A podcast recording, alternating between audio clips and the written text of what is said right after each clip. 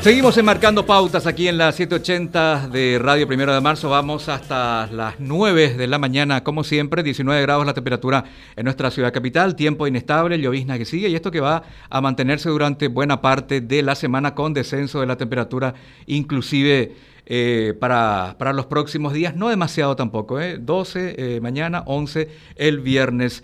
Bueno, yo no sé si ya está en línea de comunicación porque no tengo la confirmación aquí en, en, el WhatsApp. Sí, está el, ministro de Educación en, contacto con nosotros entonces, así que le decimos buenos días, señor ministro, ¿cómo está? Buenos días, Juanito. ¿Para dónde se fue Carlos? Carlos está viajando, está tomando un vuelo hacia Concepción, ya que va a hacer una programación especial a la siesta eh, para escucharlo realmente sobre la situación allá, ministro. Así que él también está de alguna manera atento a lo que usted nos pueda decir esta mañana. Está bien, está bien. Estoy en compañía, en compañía del compañero Gianluca Barni, que también lo saluda.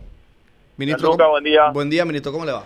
Bueno, a ver, señor ministro, ¿qué se decide finalmente ustedes como autoridad educativas principales con respecto a la continuidad de las clases presenciales, a distancia, híbridas, sector público, sector privado? A ver, ¿por dónde empezamos? Se decide que, que, el gobierno entiende que, que las comunidades educativas que están en terreno, conocen la realidad, que son personas inteligentes y que en democracia todos tenemos que ir construyendo eh, ese proceso educativo, aportando a ese proceso educativo, administrando de manera responsable nuestras libertades. Eso dijimos desde, saliendo desde de, la, de la Semana Santa, cuando teníamos que decidir si volvíamos a clase o no y la cantidad de de contacto seguía creciendo, lo cual generaba una preocupación sin dudas al gobierno y al sistema educativo como todo. En ese momento nosotros dijimos a todos los, sectores, tanto público como privado, nosotros recomendamos mantenernos modalidad de distancia, pero permitimos que de manera responsable cada comunidad educativa pueda analizar su situación y en base a eso tomar su decisión. ¿Por qué eso, Juanito? Porque nosotros sabemos que el sector privado tiene una realidad diferente al sector público posiblemente y el sector público de vuelta dentro de lo que es el sector rural o el sector urbano tiene diferencias. No es lo mismo la situación de una comunidad educativa en, en, el Chaco, en Fuerte Olimpo, donde estuvimos hace 15 días, que la realidad en la ciudad de Encarnación. Son, son realidades dentro del sector público inclusive diferentes y respetando esas diferencias, nosotros permitimos que los comités educativos institucionales de gestión de riesgo se puedan reunir, puedan analizar la situación y puedan tomar la decisión, reconociendo desde el Ministerio de Educación que la escuela es un lugar seguro, pero de que existe una preocupación en toda la ciudadanía por la situación sanitaria. Claro, pero de todas maneras, ministros, hay algunas pautas generales dictadas por el Ministerio de Educación para esas instituciones privadas. Por ejemplo, por ejemplo, que siempre se tenga a salvo la decisión de los papás de mandar o no al chico. Es decir, no dejar al libre arbitrio de las autoridades, eh, los directivos de una institución privada, a exigir tal o cual eh, modalidad. Siempre eh, al final es el papá el que tiene la potestad de decidir mandar o no a sus chicos. Sí, muy buena pregunta. Ahí te, dividiría, la respuesta en, dos partes. Primero, existe un protocolo de retorno seguro a clase muy claro es un protocolo que se trabajó entre el Ministerio de Educación y el Ministerio de Salud, que rige para el sector público y el sector privado.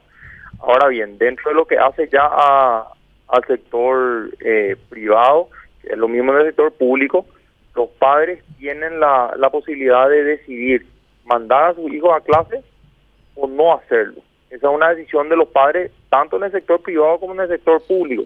Y eso ocurrió desde febrero, desde el inicio del año, ocurrió en, en, todo el Paraguay. Pero nosotros, de hecho, en el sector eh, privado teníamos una matrícula mayor, en el sector público teníamos una quizá una, una matrícula presencial eh, con menor cantidad de gente. Pero el sector privado, desde que arrancamos en febrero, tenía una mayor cantidad de alumnos ya cuyos padres dijeron queremos que nuestros hijos continúen. Y en general, nosotros vimos que los jóvenes volvieron con mucha alegría a sus clases, a encontrarse con sus compañeros, volver a su, a su colegio, a su escuela. Y realmente eso vemos que descomprimió esa situación que, que fue muy dura para los niños, para las niñas durante el año 2020. Eh, ministro, usted habló en estos días también de la posibilidad de conseguir vacunas para los docentes también, eh, para que de alguna u otra forma eh, puedan tener un, retorno seguro, quieras o no, el hecho de que de conseguir, si se llega por lo menos a, vacunar a un porcentaje importante de los docentes, va a generar una cierta seguridad también hasta inclusive para los padres. Pero, ¿cómo está ese tema?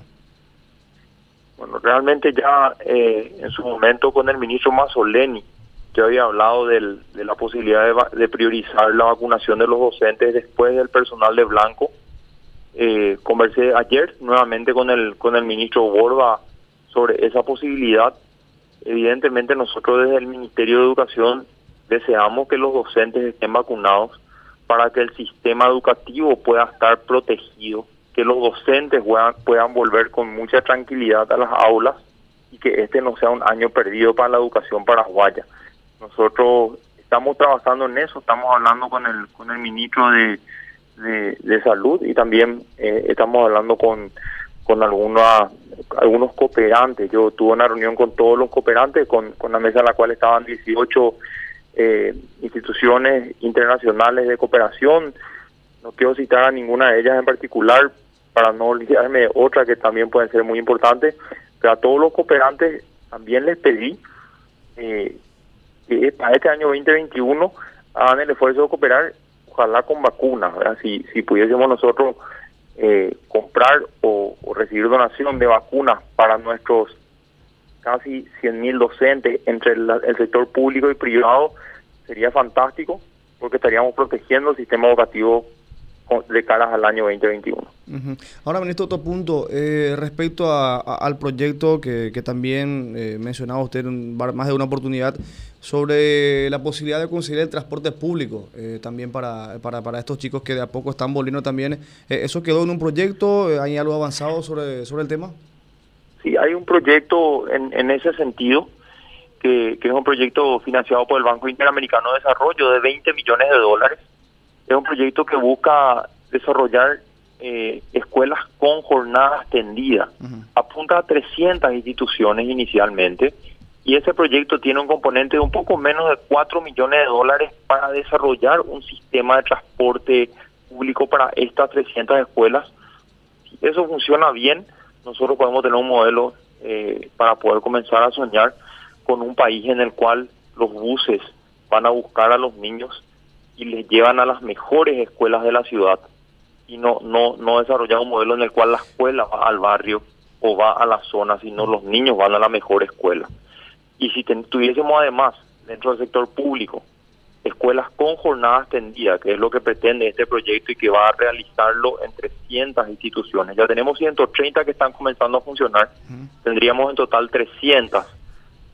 Imagínense ustedes tener una escuela pública en la cual, así como muchas escuelas privadas, el chico va en, una jornada extendida, turno mañana, tarde, y, los padres pueden dejar tranquilamente en un espacio seguro que es la escuela, con actividades curriculares normales, pero también con actividades de apoyo y actividades extracurriculares dentro de una escuela pública. Realmente sería eh, algo muy lindo poder ver en Paraguay y, y estamos trabajando para eso. Ojalá podamos lograr a mediano plazo eh, que ese proyecto del Banco Interamericano de Desarrollo se, se ejecute. No, hasta, hasta eh, quieras o no, ministro, va a ayudar también a recuperar los años perdidos, porque en realidad acá hay años perdidos, porque yo imagino que, que, usted hace también un, un, estudio sobre lo que está pasando hoy en día, ministro, y esto, eh, ya el año pasado, todo el tiempo que se perdió más, ahora de lo que vaya casi un semestre nuevamente, por más de que se implementa el hecho de, de, hacer la escolaridad virtual también, de alguna forma ahora de manera híbrida, eh, eh, hay, hay, pérdidas de por medio, eso, es categórico. Estoy hablando de la educación constante de lo que habitualmente se venía dando cuando la situación estaba de una manera normal. Totalmente, totalmente. Es, así, o sea, no hacemos, lastimosamente no hice el estudio yo, pero, pero sí el Banco Mundial tiene un estudio hecho en América Latina que, que encontró que, que en América Latina en general se perdieron 1.6 años de, de proceso de desarrollo educativo de los niños y las niñas. Entonces, eh, eso es un tema grave, inclusive algunos organismos internacionales en este momento ya hablan de una generación perdida y nosotros no podemos dar luz, el lujo en Paraguay de que este año 2021 vuelva a ser un año perdido para la educación paraguaya. Por eso que estamos realmente pidiendo a los docentes eh, que sigan haciendo el esfuerzo que sabemos que ya hicieron durante el 2020. Estamos hablando muchísimo con ellos, estamos buscando las vacunas y estamos tratando de, de ir dividiendo no solo la responsabilidad que a veces mucha gente mira como que el ministro o el presidente de la República se quieren quitar de encima. Acá lo que hay que dividir son las soluciones, porque las soluciones son, son muy diferentes para, para las diferentes zonas y para las diferentes comunidades educativas y en eso estamos trabajando. Siguiendo la línea de la pregunta de, de, Gianluca con respecto a la posibilidad de la adquisición de vacunas para ese sector en particular, yo presumo que ustedes como autoridades también observan lo que pasa en otros países. Chile, en su momento, al, al comienzo de la inoculación, decidió incluir a una buena cantidad de docentes para permitir el regreso a clases de los chicos. Ahora bien, sinceramente, ministro, ayer cuando conversábamos con el ministro de Salud, lo noté bastante reticente a alterar el programa de vacunación original. Cuando le tocábamos el tema de la solicitud de los magistrados y compañía, decía, se va a cumplir estrictamente lo que ya está establecido, se va a cumplir Entonces, ¿no están encontrando una dificultad para conseguir esa pequeña alteración, digamos, en el programa original o no es tanto así? Yo te voy a pedir que me, que me excuse en poder responder sobre, sobre lo que opina eh, un, colega como el ministro Borba, a quien respeto mucho. Esa, esa discusión vamos a tener en privado y posteriormente las resoluciones van a ser públicas. Correcto. Eh, ahora bien, es, está eh, sabido que las instituciones educativas no son principales focos de contagio, correcto. Hay otros puntos de aglomeración donde la transmisión es mucho más posible. Sin embargo, ¿qué prevé el Ministerio de Educación, tanto para colegios públicos como privados, al aparecer algún caso dentro de alguna institución que está este, con este sistema híbrido? Dentro del protocolo se establece eh, el desarrollo de clases híbridas, por eso se llaman híbridas en, burbujas. No va al 100% de los alumnos pertenecientes a ese grupo, sino se genera una burbuja y de hecho, en, los últimos 15 días después de la Semana Santa, cuando el Ministerio había recomendado eh, migrar las clases a modalidad a, distancia, eh, nosotros vimos que 200.000 chicos migraron, mayormente son chicos del sector público. Esos chicos representan aproximadamente 15.000 burbujas y de esas 15.000 burbujas, 600 eh, pasaron a educación a distancia porque se activó el protocolo porque hubo un caso de alguno de los chicos o el docente con COVID positivo. Y 700 casos aproximadamente, o 700 burbujas migraron a, la modalidad de distancia porque había una sospecha de virus dentro de la burbuja. Pero te, quiero hacer, ser, quiero ser más claro en los números. 15.000 burbujas migraron a modalidad de distancia, menos del 10% lo hicieron por un caso positivo de alguno de los miembros o por una sospecha de alguno de los miembros. En ningún caso tuvimos un contagio masivo de una de las burbujas. Interesante. Usted bien señalaba, y, es cierto, a menudo leemos informaciones internacionales que organismos especializados hacen una evaluación acerca de los puntos en el mundo donde mayor cantidad de horas se ha perdido y Latinoamérica está entre, los, entre las zonas de mayores pérdidas. El ministerio está pensando Dos cosas. Eh, cuando regresemos a la normalidad, no sé cuándo, este año muy difícil, el año que viene, el siguiente, hay planes especiales de recuperación de ciertas materias sobre todo y también el tema de la salud mental. Es decir, muchos chicos, muchos estudiantes van a quedar con, con ciertas secuelas probablemente con este aislamiento que les pesa, más allá de que algunos son negacionistas en ese sentido. Hay una situación distinta, hay una circunstancia para lo cual ninguno estábamos preparados y sobre todo los niños que tienen otra manera de ver al mundo.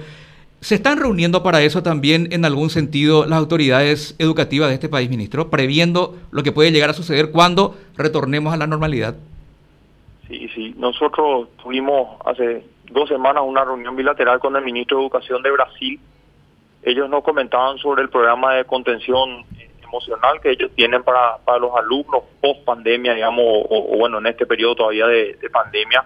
Nosotros estamos investigando sobre, sobre ese programa y posiblemente vamos a, a tener a lo, a lo similar, estamos trabajando en eso. Con relación ya a las clases perdidas y a los procesos educativos perdidos en 2020 y que posiblemente dependiendo cómo evolucione la, la pandemia en el Paraguay, vamos a seguir teniendo un retraso durante el 2021 porque no estamos pudiendo desarrollar el 100% de las horas de clase tampoco este año. Eh, nosotros necesitamos ver cómo avanza esto, pero mientras tanto estamos trabajando en un proceso de priorización de contenido, tratar de que los contenidos básicos y los aprendizajes básicos que los alumnos deben tener en cada curso, por lo menos esos aprendizajes se han desarrollado existen muchas críticas de, de muchos padres con relación a la cantidad de tareas que reciben sus niños y seguramente en muchos casos tienen razón, así que estamos trabajando en, ambas cuestiones. ¿verdad? Por un lado la cantidad de, tareas que enviamos a, a, a los alumnos, estamos trabajando eso con los docentes, y por otro lado el, el, tema de priorización de los contenidos para garantizar que ciertos contenidos que son básicos en, cada nivel se, se respeten y ojalá se, se, realmente se, los chicos se apropien al terminar el curso de, eso, de esos conocimientos.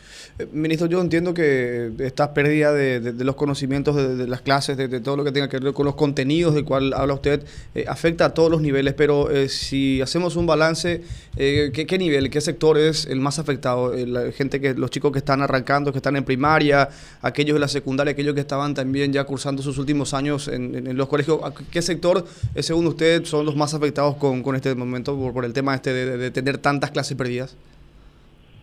Yo no te quiero mentir y, decir, el estudio dice que este sector o aquel sector. Lo que nosotros sentimos eh, es que evidentemente ese chico que el año pasado arrancó el primer grado y, se fue una semana o dos semanas a clase y después el 10 de marzo suspendimos todas las clases. Es un chico que no conoce la escuela, no conoce el formato, le cuesta muchísimo poder seguir una clase aunque tuviese los elementos tecnológicos, la conectividad, la computadora, no conoce el modelo, la disciplina, el orden, a su profesor, a sus compañeros. Ese, ese es un, un efecto de inicio. Y el efecto del final es, claro, ese chico que terminó el colegio el año pasado, que va a terminar el colegio este año, ¿cómo logramos, una vez que ya, digamos, está terminando o, ya está quizás con otro proyecto de vida, ya en la universidad o lo que fuese? que me salgan este cómo logramos que, que, que él recupere el contenido que tenía que haber desarrollado y que, que aprenda lo que no aprendió en ese en ese periodo. Entonces, son tanto al inicio como al final dos situaciones muy complicadas. Si el si el alumno tuviese en tercer grado, todavía tiene años en los cuales podemos trabajar la recuperación de los contenidos o el desarrollo de esos conocimientos, ¿verdad?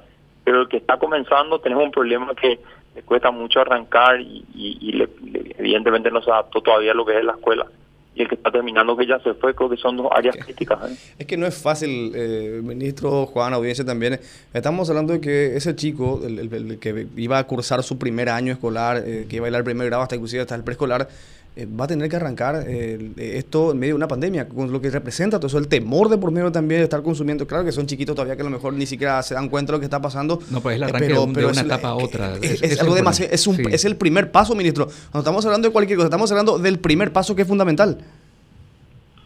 Sí, sí, claro, y, y, cuando aprenden a, relacionarse con sus compañeros y quizás disciplina y, y las cuestiones más básicas, ¿verdad? Entonces, ahora va a llegar, va a estar en el, en el segundo grado, también con dentro de alguna burbuja, los que están yendo. tenemos un escenario interesante para poder eh, adaptarnos todos, no solamente los chicos o, los más grandes, o, la gente que está también dentro de dentro del mercado laboral, ¿verdad? en su trabajo. Esta, esta pandemia nos va a enseñar seguramente eh, mucho, nos va a dejar muchos aprendizajes y, y, lo que tenemos que tratar es de que, de que salgamos lo menos afectados posible y, sobre todo el sistema educativo, que, estos niños, estas niñas que podamos protegerlos. Por eso que estamos peleando tanto por porque podamos continuar el proceso educativo, porque los colegios, las escuelas puedan seguir abiertos, porque estas escuelas abiertas es lo que recomienda al mundo. El año pasado, según los estudios de la OEI, eh, en general estuvieron cerradas en América Latina 158 días las escuelas y, y este y en Paraguay tuvimos todo el año cerradas las escuelas. Y, y si volvemos a, a cerrar ahora eh, todo el año por un decreto del presidente de la República o una resolución del ministro de Educación, eh, quedaríamos todavía más. Ahora nosotros vemos que otros países como Uruguay ya tienen el 70% de sus docentes vacunados y el año pasado en junio, sin vacuna, ellos ya, ya comenzaron a habilitar su sistema educativo. Entonces tenemos un escenario hoy en Uruguay, por ejemplo, con docentes ya muy vacunados, pero docentes que desde junio del año pasado estaban dando clase. Oyente pregunta, eh, a ver, señor ministro, ¿qué espera conseguir con cambios en la dirección de TIC en el Ministerio de Educación, Tecnologías de la Información y la Comunicación, ministro? Nuevas ideas, eh, nueva, nueva energía. yo yo creo que eh, las direcciones generales y, los viceministros son cargos de confianza, sin lugar a dudas, así define la ley y, y la esa ese cambio que, que muy informado está el oyente eh, que se firmó recién firmó el presidente de la República ayer el decreto de, cambio todavía dentro del ministerio no no se sabe pero bueno ese cambio en el que estamos trabajando lo que pretende es poder eh, aportar un poquitito más de lo que ya aportó la gente que, estuvo dentro del departamento de TIC. En este momento TIC y todo lo que es el desarrollo de, las tecnologías de la información y la comunicación son claves en un escenario de, pandemia en las cuales en el cual las, clases son son son virtuales en los casos que los alumnos acceden a, conectividad y equipos.